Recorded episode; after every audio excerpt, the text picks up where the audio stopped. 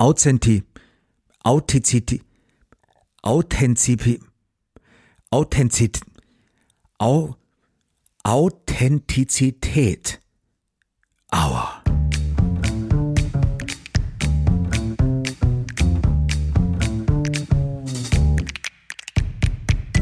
Ausgerechnet dieses merkwürdige, beinahe unaussprechliche Wort, über das nicht nur ich, sondern auch die meisten Menschen, die ich kenne, regelmäßig stolpern, ausgerechnet dieses komplizierte Wort steht also für etwas wie größtmögliche Natürlichkeit, Ursprünglichkeit, Echtheit, Authentizität.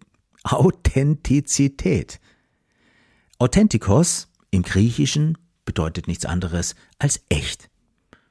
Wann sind wir echt? Wann fühlen wir uns so? Und bedeutet das im Umkehrschluss, dass wir immer wieder auch unecht sind? Unauthentisch? Falsch? Herzlich willkommen zu Episode 9. Schön, dass Sie dabei sind. Ich bin sehr gespannt, was Sie über diese Episode denken. Beim Nachdenken und Materialsammeln habe ich nämlich gemerkt, auf was für dünnes Eis ich mich mit einem Thema wie eben Authentizität begebe. Irgendwie fällt das in eine ähnliche Kategorie wie Charisma oder Ausstrahlung. Also etwas, das alle haben wollen. Etwas, das viele als Schlüssel zu mehr Wirkung und letztlich auch mehr Erfolg sehen. Beruflich wie privat. Und etwas, das, wie ich merke, schwer festzumachen ist und noch schwerer als ein Wert in eine Excel-Tabelle zu stecken ist. Auf den ersten Blick klingt das alles gut und schön, authentisch sein, charismatisch sein, Ausstrahlung haben. Und dann, wenn man sich das genauer überlegt, wenn man ein bisschen stochert und bohrt und das konkret machen will, dann ploppen ein paar Fragen auf, die gar nicht so leicht zu beantworten sind. Trotzdem oder gerade deswegen kein Grund, darüber nicht mal zu reden. Also, vielleicht klingt das ein oder andere in dieser Episode auf den ersten Blick für Sie sogar etwas widersprüchlich. Wir reden heute nämlich nicht nur über authentisch sein, wir reden auch über authentische Rollengestaltung. Und das bezieht sich in diesem Kontext nicht vordergründig auf Theaterrollen, sondern auf berufliche Rollen. Authentische Rollengestaltung. Wie geht denn das zusammen? Authentisch und gestalten? Ist man denn nicht nur authentisch, wenn man eben so ist, wie man ist, ohne zu gestalten? Ist das Nicht-Gestalten nicht gerade ein Merkmal von Authentizität? Das einfache So sein, wie man eben ist? Ja und nein. Denn als erfahrener Schauspieler weiß ich sehr wohl, dass man Rollen, sogar solche, die einem erstmal fremd sind, sich zu eigen machen kann. Und dass man die dann ganz bewusst und authentisch gestalten kann. Glaubhaft. Und am besten so, dass gar nicht gemerkt wird, dass und wie man sie gestaltet. In einem Business-Kontext gilt genau das Gleiche. Sich seiner Rolle bewusst zu sein, Klarheit über ihre Funktion zu haben und sie dann bewusst zu gestalten und das eben authentisch. Und erst wenn wir um die Funktion unserer Rolle wissen, wenn wir ihre Aufgaben und Grenzen kennen, wenn uns die Erwartungen, die von außen an diese Rolle geknüpft sind, vertraut sind, dann können wir sie wirkungsstark und effektiv gestalten und ausfüllen. Und dann können wir uns auch überlegen, wo wir ganz bewusst mal vielleicht einen Bruch in der Rollengestaltung setzen wo wir vielleicht mal gegen eine Rollenerwartung gehen. Im Idealfall sind wir dann mit unserer bewussten, professionellen Rollengestaltung authentisch, glaubwürdig. Wie das geht, darüber reden wir heute. Ich vermute mal stark, dass das eine erste von mehreren Episoden zu diesem Thema werden wird. Denn das ist ein sehr umfassendes und auch vielschichtiges Gebiet, in das wir uns begeben. Und ich denke, es ist wert, das ein bisschen zu umkreisen und sich das etwas genauer anzuschauen. Heute gibt's mal von mir ein paar Basics dazu. Ich gebe Ihnen ein paar meiner Gedanken, Ideen und Herangehensweisen und ich hoffe, dass da auch ein paar Inspirationen für Sie dabei sind. Und wenn Sie mir Ihre Gedanken, Ideen oder auch Wünsche an diesem Podcast schreiben möchten, dann freue ich mich wie immer sehr. Die E-Mail-Adresse dazu ist podcast.martinschwander.com. Und wenn Sie sich ein Bild darüber machen wollen, was ich so mache, über mein Angebot, dann schauen Sie gerne auf meine Website martinschwander.com. Ich komme ja vom Theater und meine Arbeit basiert darauf, lang erprobte praktische Wirkungsmechanismen des Theaters auf andere Welten zu übertragen. Das habe ich zu meinem Spezialgebiet gemacht. Auf die vielschichtigen Welten des Business in den meisten Fällen. Ganz konkret sind das Menschen aus Wirtschaft, Politik, auch Wissenschaft, die ihre Rollen glaubhaft ausfüllen und ihre Anliegen wirkungsstark transportieren wollen. Und eben auch authentisch. Aber es sind auch Teams und Organisationen, die sich mit einem wirkungsvollen und eben auch authentischen Auftritt von Mitbewerbern absetzen wollen. Heute in dieser Episode geht es also auch um Rollengestaltung. Und wo, wenn nicht am Theater, kennt man sich mit der Gestaltung von Rollen aus? Deshalb werden Sie heute, wie immer, auch ein paar Theatergeschichten hören. Und dass nämlich meine Arbeit von meinen Kundinnen und Kunden erfreulicherweise meistens nicht nur geschätzt wird, sondern auch als sehr praxisnah und gut umsetzbar erlebt wird und Ihnen ganz konkret bei der Gestaltung Ihrer Rede, Ihres Vortrags, Ihrer Präsentation, Ihres Auftritts weiterhilft, hängt natürlich auch ganz stark damit zusammen, dass das Theater seit jeher eine in erster Linie sehr praktische und direkt spür- und erlebbare Angelegenheit ist. Da gab es erstmal keine großen theoretischen Konzepte, die hat man dann später natürlich auch gemacht, aber erstmal war das Theater und vor allem die Schauspieler, die damit auch ihr Überleben sichern mussten, von ihrer ganz unmittelbaren Wirkung auf andere abhängig. Wenn jemand vor der Straßentheatergruppe zum Beispiel stehen bleibt, weil die etwas machen, das neugierig macht, das begeistert, das fasziniert und diese Person dann auch noch etwas in den Hut schmeißt, dann ist es gut. Wenn alle vorbeigehen, sich nicht interessieren, gehen die Schauspielerinnen und Schauspieler eben hungrig ins Bett. Und wenn man mal öfters hungrig ins Bett gegangen ist, dann entwickelt man schnell Strategien, wie man die Leute zum Stehenbleiben motiviert, wie man ihre Aufmerksamkeit auf sich zieht, wie man sie berührt, wie man sie bewegt, inspiriert und, darum geht es letztlich auch in der Kunst, wie man sie schließlich dazu bringt, etwas in den Hut zu schmeißen und sich damit auch gut zu fühlen. Damit man eben nicht hungrig ins Bett muss. Damit sie wiederkommen, damit man seine Kunst auch weiter ausüben und damit viele weitere Menschen inspirieren kann. Und für sie gilt das Gleiche. Ob bei vielen Menschen Interesse an ihrem Anliegen und ihrem Angebot geweckt wird und sie bildhaft gesprochen, stehen bleiben und ihnen etwas in ihren Hut schmeißen, und das gerne, weil sie eben etwas davon haben, das hängt ganz stark von dem Rahmen ab, den sie ihrem Anliegen und letztlich auch ihrer Rolle, ihrer Rollengestaltung geben. Dazu möchte ich Ihnen zu Beginn von einem Experiment erzählen. Vielleicht kennen Sie es schon. Ein sehr schönes, berührendes Experiment, das viel über die Wichtigkeit einer bewussten Rahmen- und Rollengestaltung erzählt. Gemacht hat das Experiment die Washington Post im Jahr 2007. Am 12. Januar 2007 ließ man morgens während der Rush Hour im Eingang einer Metrostation in Washington einen Geiger Geige spielen.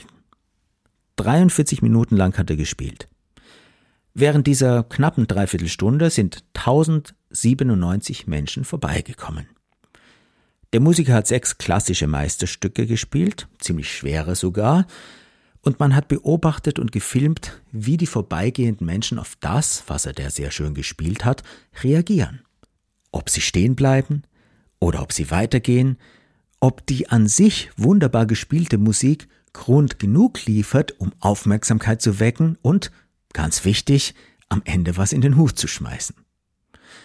Und um das gleich vorwegzunehmen, im Hut waren nach dieser Dreiviertelstunde schlappe 32 Dollar und 17 Cent. Das ist für den einen oder anderen Straßenmusiker vielleicht der Alltag. Das Besondere an diesem Experiment war allerdings, der Geiger war nicht irgendein Geiger. Der Geiger war Joshua Bell, einer der besten und bewundertsten Geiger unserer Zeit. Und auch sein Instrument war nicht irgendeines. Es war eine Stradivari. seine Stradivari, ein ganz berühmtes Instrument aus dem Jahre 1713, aus der goldenen Zeit von Antonio Stradivari. 3,5 Millionen Dollar, habe ich gelesen, war der Kaufpreis, den Joshua Bell für dieses Instrument auf den Tisch legen musste. Und das kriegen, glaube ich, die wenigsten Straßenmusiker zusammen. Übrigens ist er die zwei oder drei Blocks von seinem Hotel in Washington zur Metrostation nicht zu Fuß gegangen, sondern mit dem Taxi gefahren. Wegen seines Instruments. Aus Sicherheitsgründen.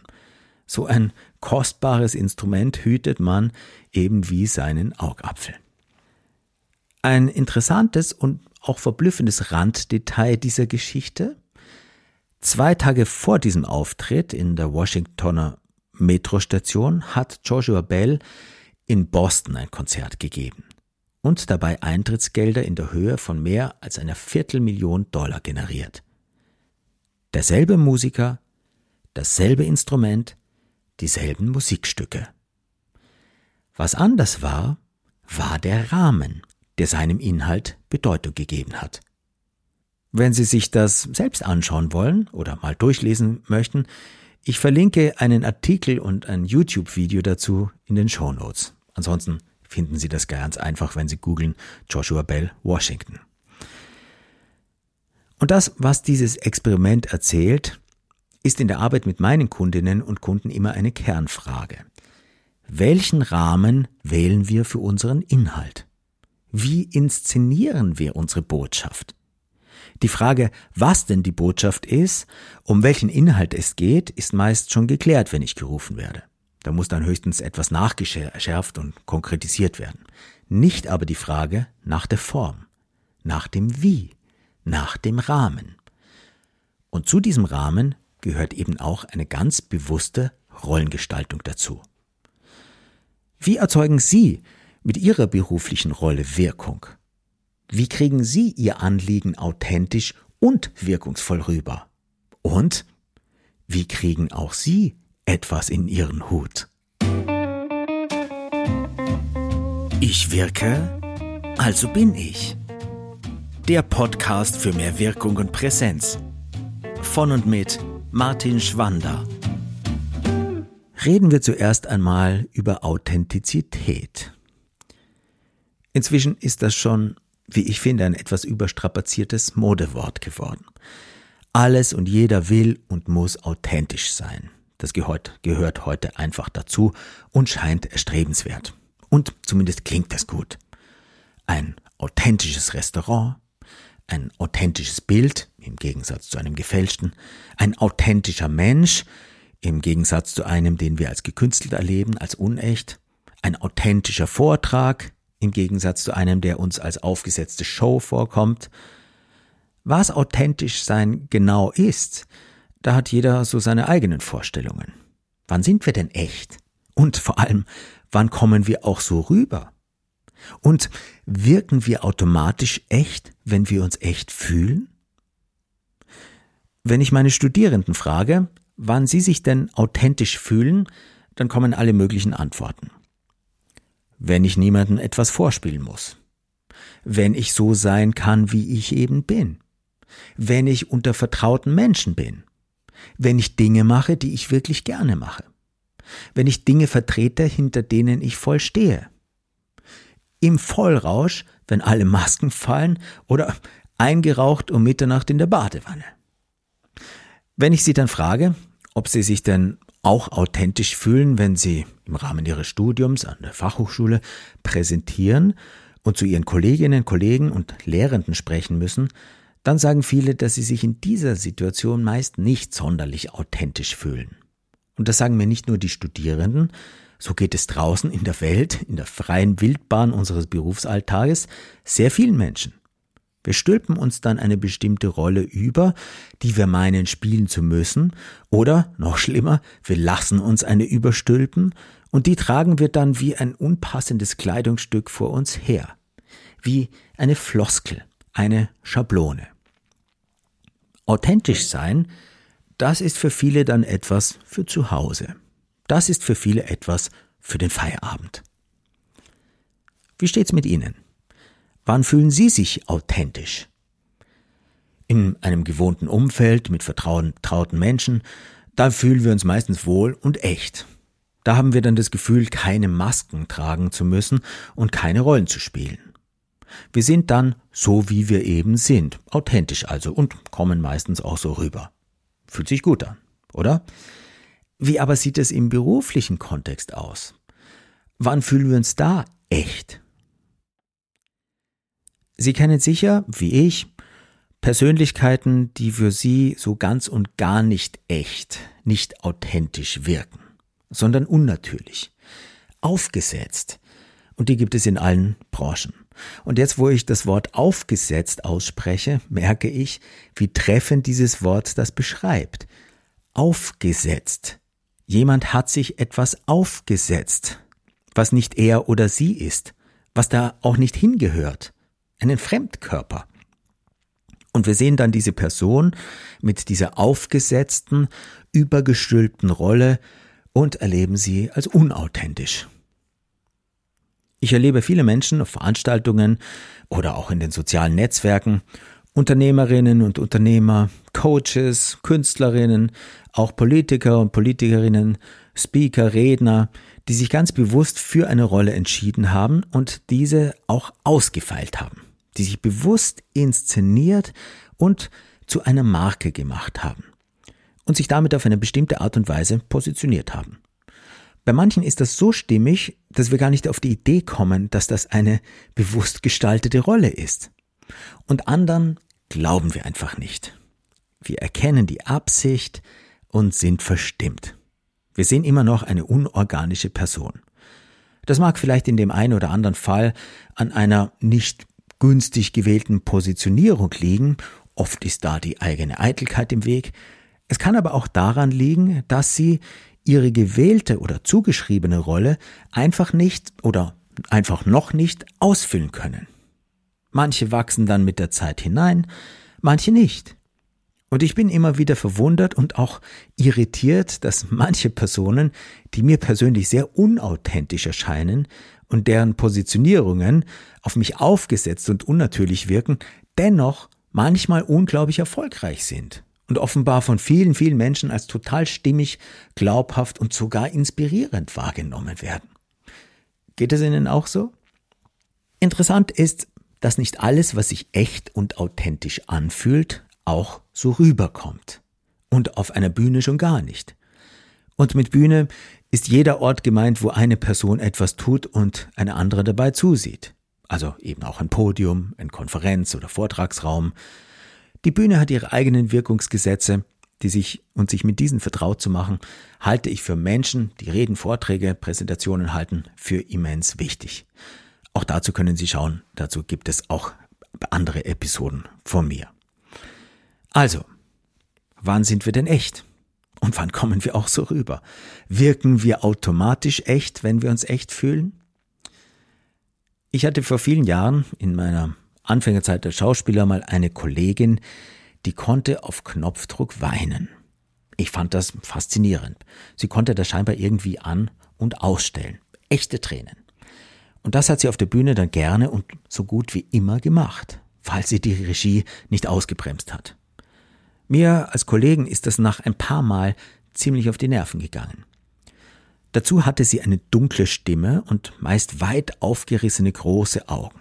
Ich glaube, sie fand sowohl ihre Stimme als auch ihre Augen besonders ausdrucksstark. Vielleicht hat ihr auch das jemand gefeedbackt, dass das ausdrucksstark ist.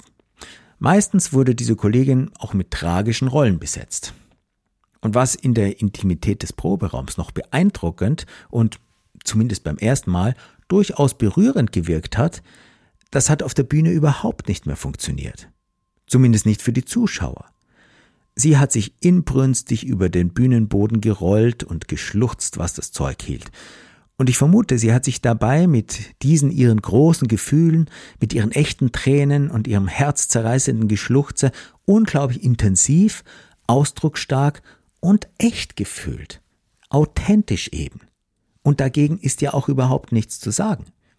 Aber im Publikum ist das nicht so angekommen. Ab der zweiten Reihe hat man nämlich die echten Tränen gar nicht mehr gesehen. Und ab der fünften Reihe hat man sie nicht mehr verstanden. Und ganz hinten oder oben auf der Galerie erst recht nicht. Nur ein authentisches Empfinden reicht also nicht für einen authentischen Ausdruck. Und schon gar nicht auf einer Bühne. Es muss sich nämlich auch übertragen. Die Frage, wie fühle ich mich persönlich, ist natürlich interessant. In unserer Kommunikation ist die Frage danach, was sich überträgt, was rüberkommt, allerdings bedeutender. Um authentisch Trauer zu transportieren, hätte meine Kollegin das vielleicht etwas besser geführter, etwas technischer, etwas vergrößert machen oder herstellen sollen. Manchmal wirkt etwas, das einem nicht authentisch vorkommt, authentischer als das, was sich für einen selbst so anfühlt. Manchmal wirkt etwas, das einem nicht authentisch vorkommt, authentischer als das, was sich für einen selbst so anfühlt. Einer meiner Schauspiellehrer hat den Spruch geprägt, Ketchup ist wahrer als Blut. Und damit hat er genau das gemeint. Echtes Blut wirkt auf der Bühne, obwohl es ja echt ist, nicht so wahrhaftig wie Ketchup. Der gut choreografierte Bühnenkampf kann auf der Straße nicht viel. Auf der Bühne aber wirkt er gefährlicher als der objektiv wirkungsvollere Straßenkampf. Dunkelheit auf der Bühne wirkt subjektiv dunkler, wenn ein kleiner Lichtstrahl hereinfällt. Es ist dann zwar objektiv heller, wir erleben es aber durch den Kontrast als viel dunkler. Das gleiche gilt bei Stille. Es wirkt stiller, wenn man in der Stille des Raumes eine Uhr ticken hört. Zusammengefasst kann man also sagen, was unsere Wirkung, vor allem unsere Wirkung auf der Bühne betrifft, sticht Außenwirkung oft unser subjektives Empfinden. Es gilt also eine Form zu finden, die wirkt und diese wie ein gekonnter Maskenspieler auszufüllen, so dass es sich eben echt anfühlt, anstatt diese Form leer vor sich herzutragen. Es gilt ebenso gekonnt zu gestalten, dass es authentisch ist. Authentisch sein heißt für mich unverstellt sein, echt sein, wahrhaftig sein, und für mich ist etwas authentisch gestalten kein Widerspruch. Aber das funktioniert eben nur, wenn ich hinter dem stehe, was ich tue. Und das tue ich nur, wenn ich einen Sinn darin sehe. Wenn ich mir meine Rolle bewusst bin. Wenn ich sie guten Gewissens vertreten kann. Wenn sie meine Überzeugungen widerspiegelt. Und wenn ich mich dann mit Haut und Haar dieser meiner Aufgabe hingebe wenn ich meine Rolle mit allem, was mir zur Verfügung steht, inbrünstig ausfülle. Mit einem Glas Wein in der Badewanne liegend oder umgeben von guten Freunden passiert das ganz automatisch, ganz selbstverständlich. Wir denken nicht mal drüber nach. Im beruflichen Kontext gehörte auch noch meine, Büro, meine bewusste Entscheidung und meine bewusste Gestaltung dazu. Und ein stimmiges Wirkungsbewusstsein.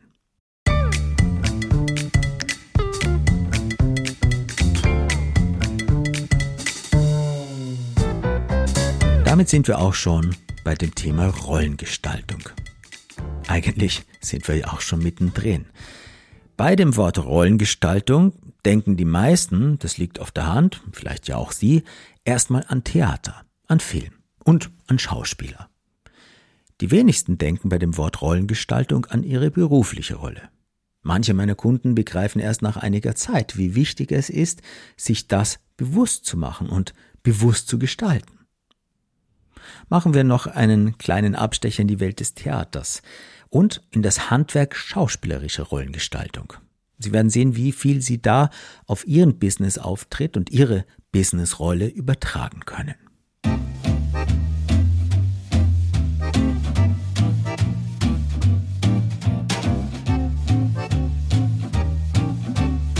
Im wunderschönen Foyer meiner alten Schauspielschule, dem Max-Reinhardt-Seminar in Wien, hängen zwei große Tafeln mit Zitaten Max Reinhardts an der Wand, die mich nicht nur täglich in meinem Studium begleitet haben, sondern weit darüber hinaus. Auf der einen Tafel steht etwas über Ensemblegeist. Das war für Max Reinhardts Theaterideal elementar wichtig. Und sollte es für jedes Team sein, das Erfolg haben möchte. Da komme ich ein anderes Mal drauf zurück, denn das, was Max Reinhardt von einem Ensemble gefordert hat, würde die Produktivität von jedem Unternehmen und jedem Team immens steigern und jedem Einzelnen auch mehr Identität geben. Aber dazu mal in einer anderen Episode. Auf der anderen Tafel, und jetzt wird es interessant, steht ein Zitat, über das man etwas länger nachdenken kann. Da steht, nicht Verstellung ist die Aufgabe des Schauspielers, sondern Enthüllung. Nicht Verstellung ist die Aufgabe des Schauspielers, sondern Enthüllung. Schauspielerinnen und Schauspieler sollen sich also nicht verstellen, sondern etwas enthüllen, so sagt Max Reinhardt. Aber geht es im Schauspielberuf nicht gerade darum, sich zu verstellen? Geht es nicht gerade darum, so zu tun, als wäre man jemand anderes? Max Reinhardt meint, nein. Und Max Reinhardt selbst war als Schauspieler gerade für seine Verwandlungen bekannt. Aber sich verwandeln ist eben etwas anderes als sich verstellen. In einer seiner berühmten, leidenschaftlichen Reden sagt er etwas Ähnliches und er richtet sich damit an angehende junge Schauspielerinnen und Schauspieler. Er sagt da, spielen Sie nicht Komödie, weder auf der Bühne noch im echten Leben.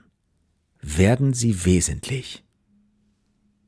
Er fordert die angehenden Schauspielerinnen also dazu auf, weder im Leben noch auf der Bühne Komödie zu spielen, wie er es nennt. Also selbst beim Spielen einer Komödie soll man nicht spielen. Und er meint damit, soll man sich nicht verstellen. Soll man nicht so tun, als ob. Soll man nicht in oberflächliche Gestaltungen flüchten, sondern und dann kommt die Aufforderung, mit der er den Anspruch für die angehenden Theatermenschen sehr hoch legt, sondern man soll wesentlich werden. Werden Sie wesentlich, fordert er sie auf. Werden Sie wesentlich. Dieser Satz begleitet mich seit meinem Studium und mit zunehmendem Alter verstehe ich immer besser, was er bedeutet. Zumindest für mich. Und ich merke genau, wann es wesentlich wird auf einer Theaterbühne, bei einem Vortrag, bei einer Rede, auch in einer Unterrichts- oder Coachingsituation. Dann steht nämlich ein bisschen die Zeit still. Und jeder spürt, jetzt geht es gerade um etwas. Wesentlich werden. Was für ein Anspruch. Wie wird man wesentlich? Was ist denn wesentlich? Und wie gestaltet man eben eine Rolle wesentlich? Wie spielt man seine Rolle authentisch und eben wesentlich, ohne sie zu spielen? Ich weiß nicht, wie es Ihnen geht, aber wenn ich im Theater oder auch im Kino sitze und das Gefühl habe, ein Schauspieler spielt seine Rolle, dann fühle ich mich verstimmt. Und wenn ich das Gefühl habe, dass alle nur spielen, dann erst recht, dann fühle ich mich sogar um mein Eintrittsgeld betrogen. Ich will keine spielenden Schauspieler sehen. Niemand will das. Genau genommen will ich gar keine Schauspieler und Schauspielerinnen auf der Bühne oder auf der Leinwand sehen. Ich will die Figuren sehen. Ich will die Rollen, die von den Schauspielerinnen dargestellt werden, sehen. Die Schauspieler will ich möglichst schnell vergessen. Das sind nur Vehikel, die interessieren mich vielleicht danach wieder. Und dann, danach ist auch wieder Raum, deren Handwerk und Kunst zu beklatschen und zu feiern und auch für deren Klatsch und Tratsch ist dann wieder Raum. Aber, um Gottes Willen, nicht auf der Bühne. Da sollen sie, das ist zumindest mein Anspruch, mir nicht den Blick auf die Figur und auf deren Geschichte ver verstellen, sondern im Gegenteil durch ihre Kunst freigeben, enthüllen und auch auf die Konflikte, die sie auf der Bühne austragen. Und darauf mache ich mir dann selbst meinen Reim, ob und was das mit mir und mit meinem Leben zu tun hat. Das ist zumindest mein von Max Reinhardt geprägtes Ideal des Schauspielerberufes. Manche sehen das anders. Manche wollen um jeden Preis als die, die es machen, sichtbar bleiben, in jedem Moment. Sie stellen sich dann als Künstlerinnen oder Künstler vor ihre Rolle. Ich finde, das wäre zu diskutieren, ob man das als Kunst einordnen möchte und wollen lieber immer als die performenden Darsteller sichtbar sein, anstatt zugunsten der Geschichte, zugunsten des Stückes hinter ihre Figur zu verschwinden. Es gibt dafür ein Publikum, das so etwas toll findet. Mich interessiert und berührt so ein Theater nicht im geringsten. Selbstverständlich weiß ich, dass Schauspieler spielen. Das sagt ja auch schon die Berufsbezeichnung. Schauspieler. Wir schauen, sie spielen. Und im Programmheft können wir uns schwarz und weiß, schwarz auf weiß davon überzeugen, dass sie gar nicht die sind, für die sie sich hier auf der Bühne oder auf der Leinwand ausgeben. Da steht, Herr X spielt zum Beispiel Othello, Frau Y spielt Desdemona. Solange wir aber das Gefühl haben, dass sie diese Rollen nur spielen, machen sie ihren Beruf, auch wenn sie es handwerklich geschick, geschickt machen, nicht richtig. Schauspieler sollen eben nicht spielen. Oder besser gesagt, sie sollen spielen, aber sie sollen das so gekonnt tun, dass ich nichts davon merke. Solange wir Schauspieler bei der Arbeit sehen, machen sie ihren Job noch nicht richtig. Erst wenn wir die Spielenden, die Arbeitenden, die Schwitzenden und am allerschlimmsten die sich in ihren großen künstlerischen Gefühlen und Befindlichkeiten badenden Schauspieler vergessen und nur noch deren dargestellte Rollen erleben, wahrhaftig und echt, erst dann machen sie ihren Job richtig. Dann enthüllen sie etwas, statt sich zu verstellen. Und dann wird im Idealfall etwas Wesentliches sichtbar. Etwas, das uns berührt und das uns inspiriert. Und dann spielen sie authentisch.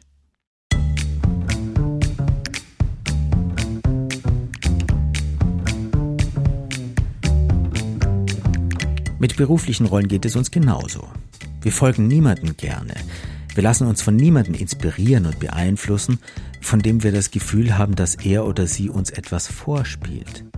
Dass die Rolle aufgesetzt und nicht echt ist, nicht authentisch. Ich habe eine große Leidenschaft für Masken. Mit meinen Studierenden, aber auch mit meinen Kundinnen und Kunden arbeite ich gelegentlich meist mit neutralen Masken, um etwas über Fokus, Präsenz und deren nonverbale Ausdruckskraft herauszufinden und diese dann zu steigern. Das klappt hervorragend. Und das scheinbar Paradoxe ist, durch das Verhüllen mit der Maske wird gleichzeitig vieles enthüllt und offenbart sich. Und man spürt schnell, wann jemand wirklich da ist, wirklich präsent. Hin und wieder arbeite ich auch mit sehr ausdrucksstarken Charaktermasken. Ähm, ich setze die eine oder andere mit viel Freude in meine Vorträgen und Keynotes ein. Und auch die sind nur interessant, wenn man sie als Zuschauer vergisst, wenn sie lebendig werden. Die Arbeit mit Masken ist faszinierend. Bei Masken merkt man nämlich all das, was wir hier in Bezug auf berufliche Rollen besprechen, sofort. Ob jemand eben nur eine Maske im Gesicht trägt, die da normalerweise nicht hingehört, einen mehr oder weniger interessanten, schönen Fremdkörper, oder ob es jemand schafft, die Maske am Gesicht zum Leben zu erwecken. Und wenn das gelingt, passiert etwas Spannendes. Die Maske löst sich auf. Die Maske verschwindet und der Schauspieler darunter auch.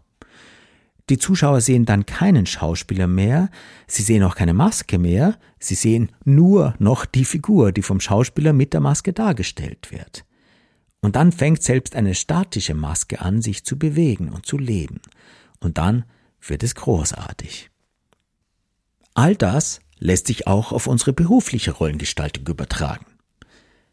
Sieht man Person A oder B nicht mehr das Amt X oder Y ausüben, denkt man gar nicht darüber nach, Rolle und Person zu trennen, dann wird es interessant und auch glaubhaft. Dann transportiert die Rolle ihr Anliegen. Und das nehme ich dann auch wahr. Ein sehr wichtiger Punkt dabei, eine Rolle, sei es eine Business- oder eine Theaterrolle, kann ich nur ausfüllen, wenn ich ein Ziel damit habe wenn ich weiß, was ich, warum, mit welchem Ziel in dem entsprechenden Kontext darstellen oder zeigen möchte oder muss, um damit das zu vermitteln, was mir wichtig ist. Und wie wir wissen, erzählen wir auch eine Menge jenseits der Tonspur. Die Summe von vielen, vielen, vielen kleinen nonverbalen Aussagen bestimmen das Bild, das andere dann beurteilen. Nur, wie viel davon ist mir bewusst? Klar sollte sein, ist es aber leider nicht, weder in der Politik noch auf der Theaterbühne. Kann ich eine Rolle nicht voll vertreten, gehe ich damit besser nicht raus. Man kann sich natürlich auch erstmal fremde Rollen, die sich anfangs vielleicht nicht ganz so gut und stimmig anfühlen, die man vielleicht noch gar nicht so richtig versteht, zu eigen machen. Das ist ein Prozess. Und genau dieser Prozess ist unsere Aufgabe.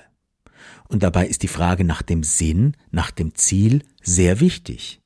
Und die muss ich nicht nur auf meine Rolle bezogen, sondern auch im Gesamtkontext sehen.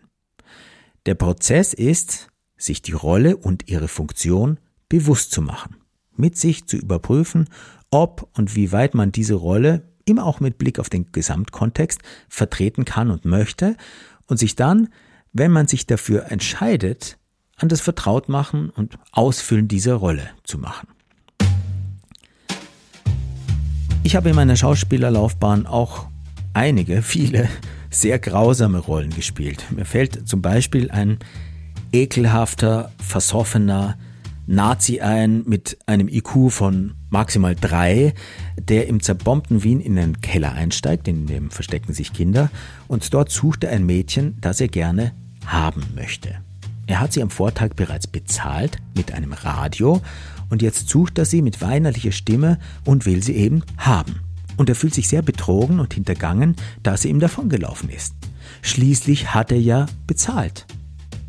Harter Stoff? Wie spielt man sowas?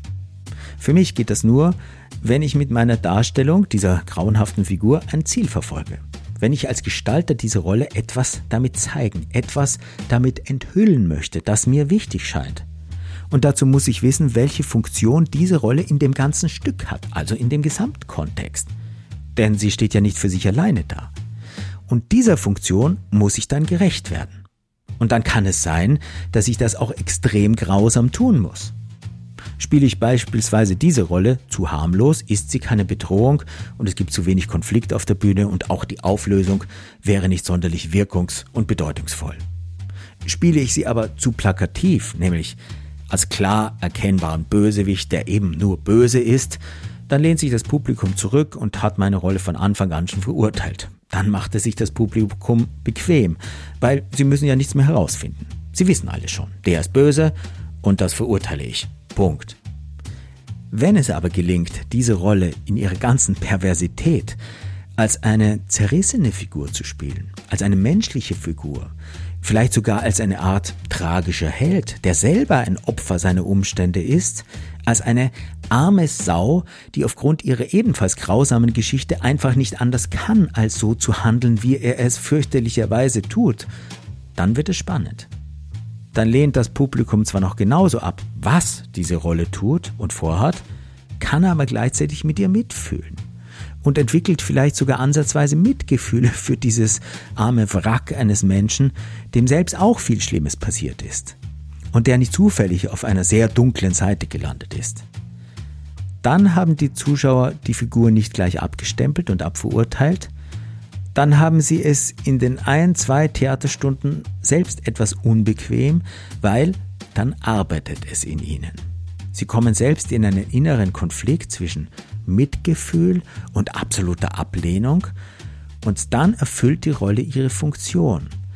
Sie zeigt dann eben nicht nur die Verurteilung der absolut zu verurteilenden Taten auf, sondern ein bisschen eben auch die Ursachen, die diesen Taten zugrunde liegen.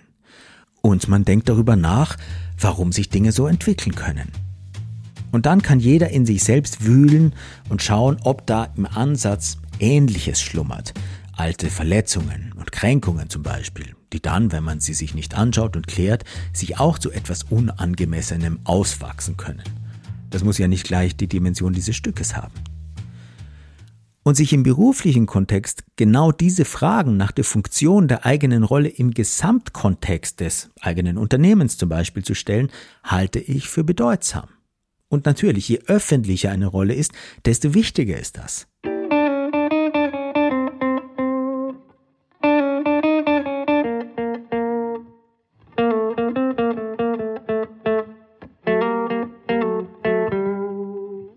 Wann und wie spielen oder gestalten wir denn jetzt uns selbst oder unsere Rolle, unsere Rollen? Ein spannender Satz von Arthur Schnitzler, den ich in einer anderen Episode schon mal erwähnt habe, ähm, und der mit der Idee aufräumt, man könnte zwischen Gestalten und Nicht-Gestalten unterscheiden, geht so. Wir spielen immer, wer es weiß, ist klug.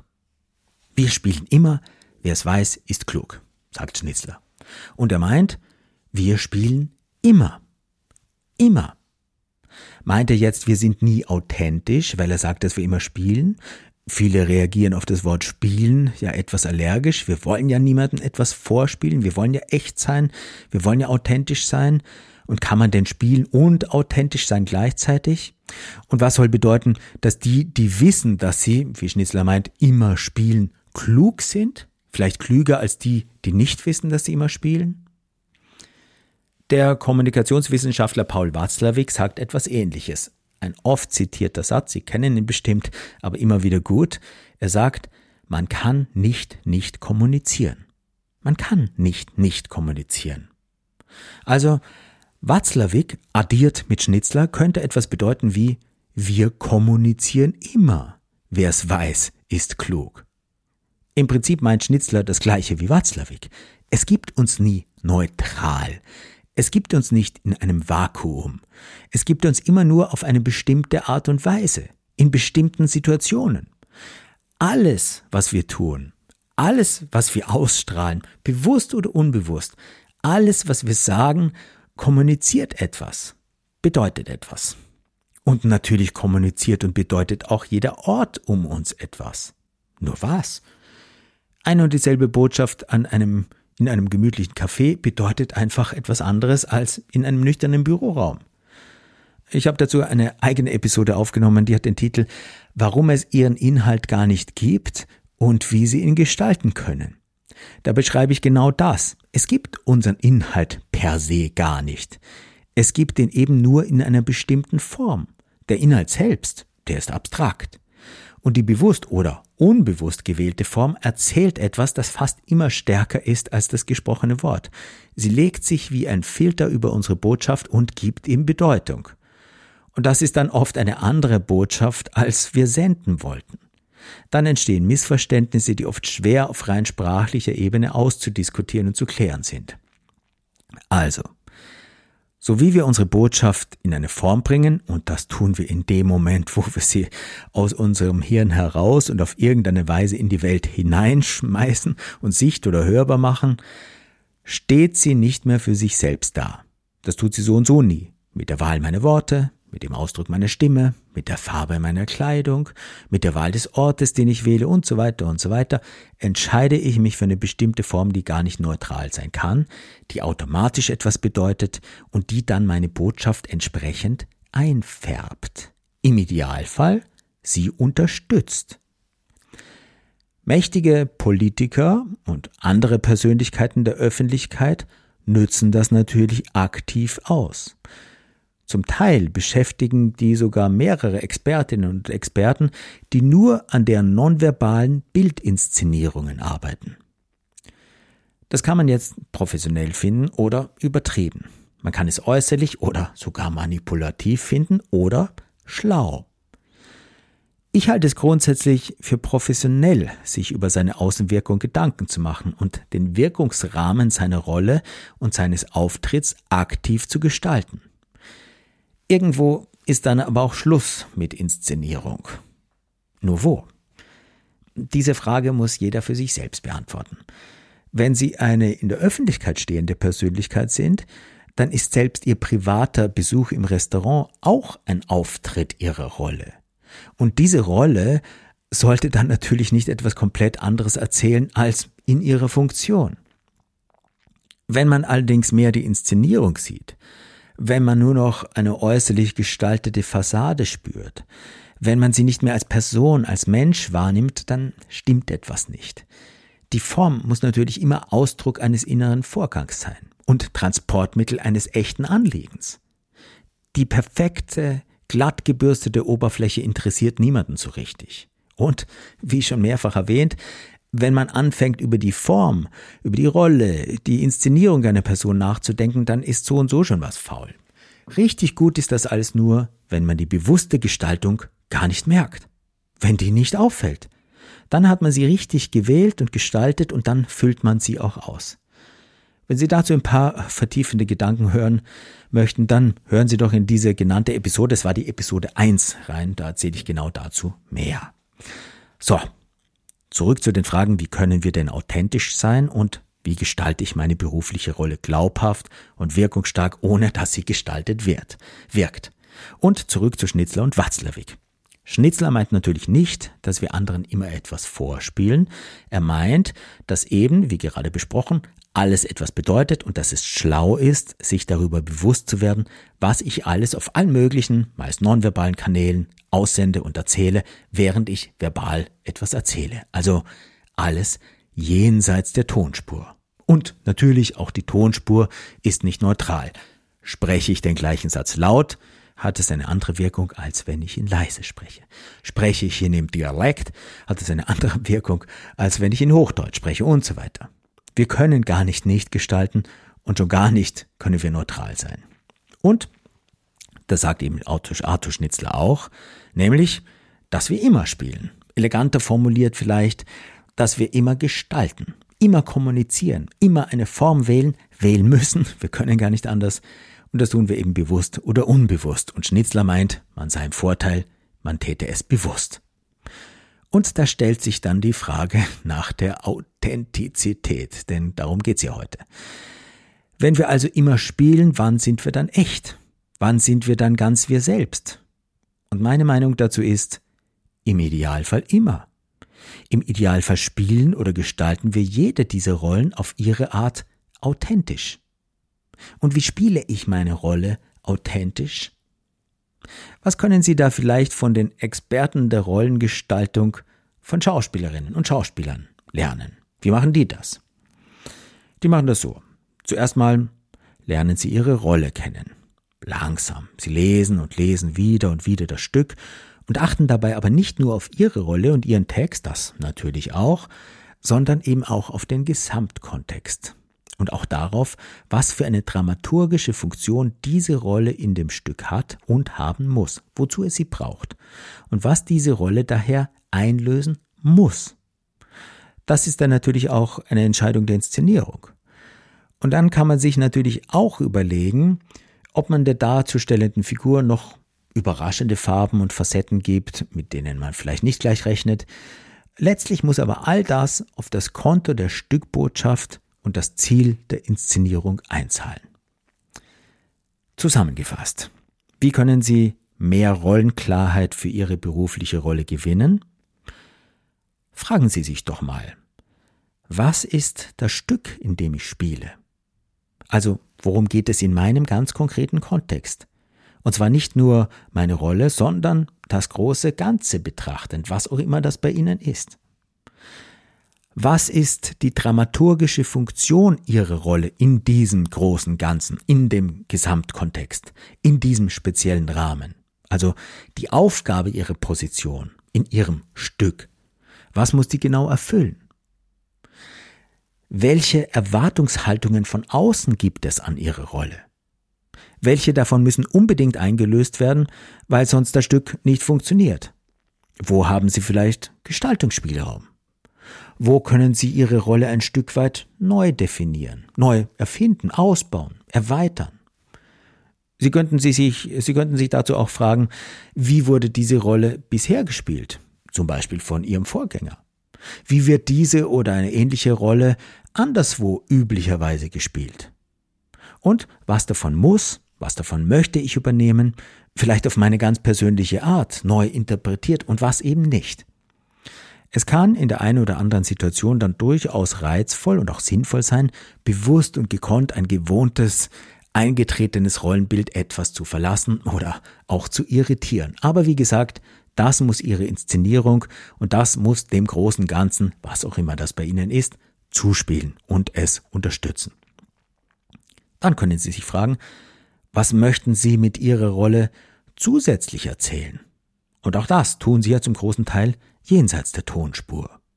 Was sind Ihre persönlichen Werte und Ideale und wie möchten Sie die mit Ihrer Rollengestaltung transportieren? Und natürlich auch, was darf Ihre Rolle keinesfalls erzählen, damit der Gesamtkontext, der Rahmen des Stückes nicht gefährdet wird?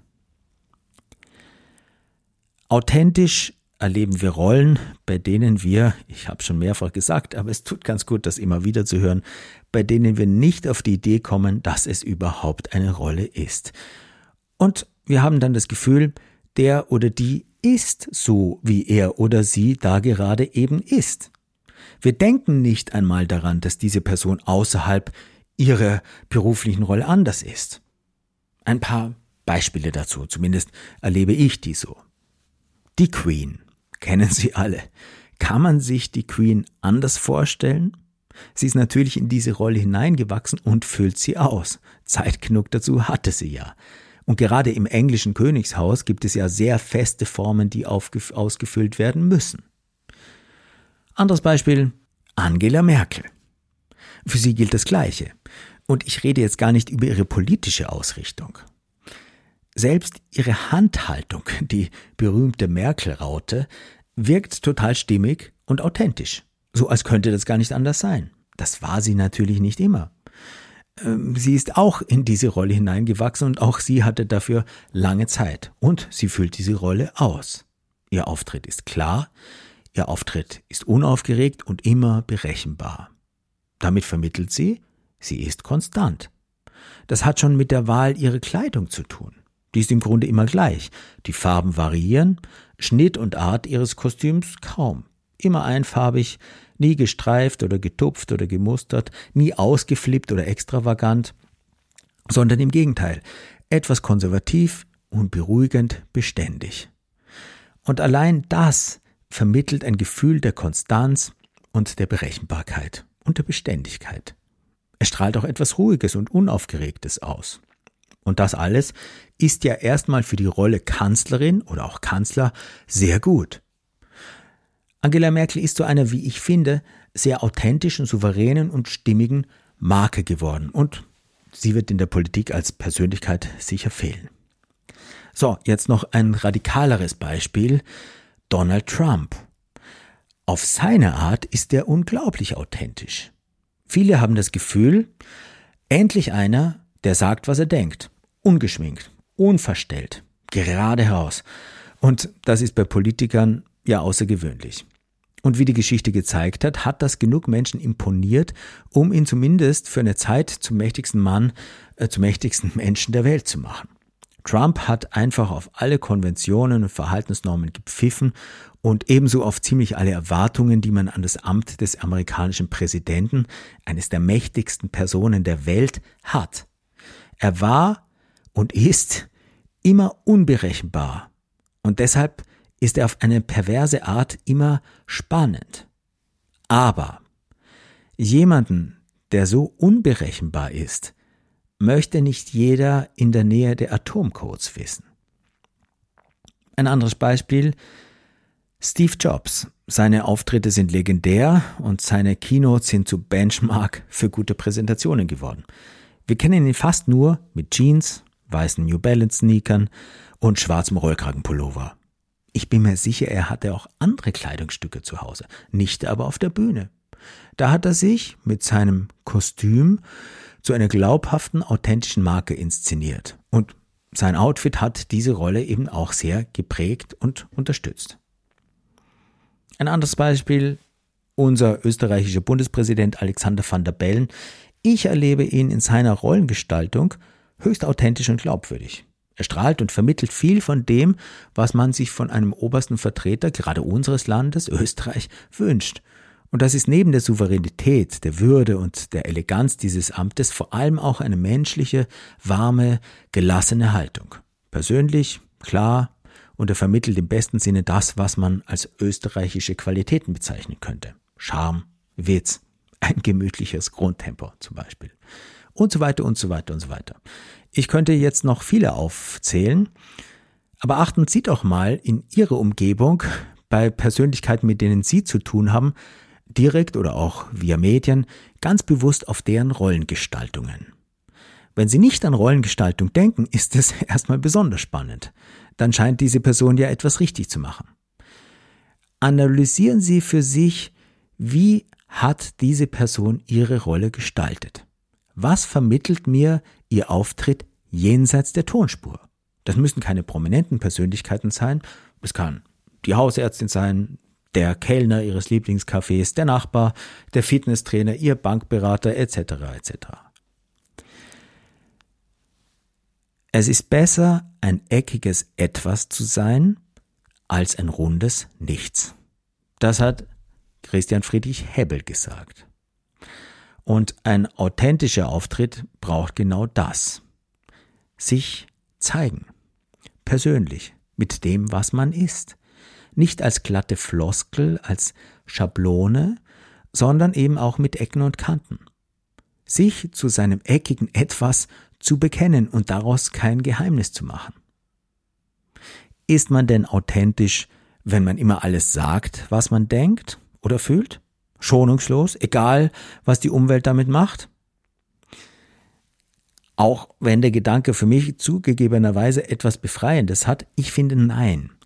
Authentisch seine Rolle zu gestalten heißt für mich nicht unbedingt alle Formen der Höflichkeiten und des guten Umgangs zu verlassen. Es heißt für mich vielmehr, Form und Inhalt, innen und außen widersprechen sich nicht.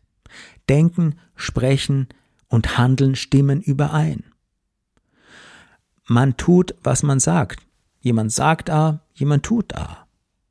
Und es hat natürlich auch sehr mit Hingabe zu tun. Jemand gibt sich voll und ganz mit jeder Phase seines Wesens seiner Sache hin. Ein weiterer Punkt. Wissen, was die eigene Rolle ist und sie mit Hingabe und Überzeugung auszufüllen. Sein Ziel kennen wissen, wo man hin will und dieses Ziel vertreten können. Da liegt für mich so und so der Schlüssel. Wenn das große Ganze für mich keinen Sinn macht oder ich sogar Gefahr laufe, in ein moralisches Dilemma zu kommen, dann wird es schwierig, die eigene Rolle im Alltag glaubwürdig zu vertreten und etwas Authentisches, etwas Echtes zu vermitteln. Feste Überzeugungen zu haben, seine Meinung zu sagen und seine Fahne nicht in den Wind zu hängen. Aber wie gesagt, nicht ungefiltert alle Launen zeigen und alle Meinungen sagen. Zu sich und den eigenen Werten stehen. Ein klares Rollenbewusstsein beinhaltet aber auch, die Grenzen der eigenen Rolle zu kennen und diese nicht oder nur in speziellen Fällen gezielt und bewusst zu überschreiten. Es heißt nämlich auch, zumindest bis zu einem gewissen Punkt, für andere berechenbar zu sein. Was ich gerade gesagt habe. A sagen und A tun. Das ist etwas, das für jede Führungskraft elementar wichtig ist. Und wir empören uns zu Recht darüber, wenn das nicht passiert. Politiker, aber auch Unternehmer, sie kennen das. Natürlich heißt eine authentische Rollengestaltung auch, sich selbst treu zu sein, sich eben nicht zu verbiegen. Es heißt, sich bewusst für eine Form zu, entschieden zu haben und diese Form mit Blick auf das höhere Ziel voll Hingabe auszufüllen. Und dabei immer die eigene Selbstachtung und die eigene Würde wahren. Sich selbst vertrauen, an sich selbst glauben, dann vertrauen und glauben uns auch andere. Und leben, was man predigt. Und wie persönlich darf ich mich im beruflichen Kontext überhaupt zeigen, um authentisch zu wirken? Sehr persönlich, finde ich. Dinge preisgeben, die ins Private gehören, meine ich damit natürlich nicht. In meiner Arbeit mit Kunden geht es oft um wichtige Reden. Reden der Geschäftsführer oder Vorstände an alle Mitarbeiterinnen, Reden bei öffentlichen Events wie Konferenzen, aber auch politische Reden. Und meiner Meinung nach sind die am stärksten, wenn man sie mit offenem Visier angeht, wenn man sich persönlich zeigt, wenn man auch mal Fehler und Schwächen anspricht, Zweifel und Ratlosigkeiten und souverän zu ihnen steht. Das wird manchmal missverstanden. Da heißt es dann, ich will ja nicht als Büße auftreten, da mache ich mich ja klein, da verspiele ich vielleicht meine Autorität. Das Gegenteil ist der Fall. Wenn wir uns als Menschen zeigen, unverstellt, auch mal ungeschönt, echt, authentisch, mit allen unseren Unzulänglichkeiten, aber auch natürlich auch mit unseren Stärken, dann schaffen wir Nahbarkeit, dann schaffen wir Vertrauen, dann werden wir greifbar und zugänglich, und letztlich schafft das auch Autorität.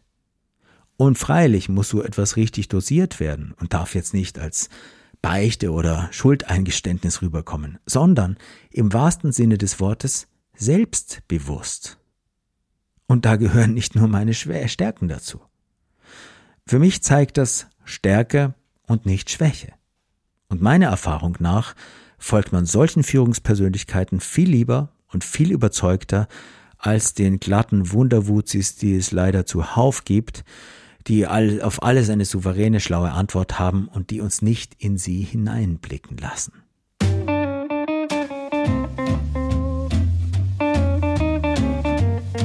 So, und damit mache ich jetzt einfach Schluss. Für heute. Wir reden weiter.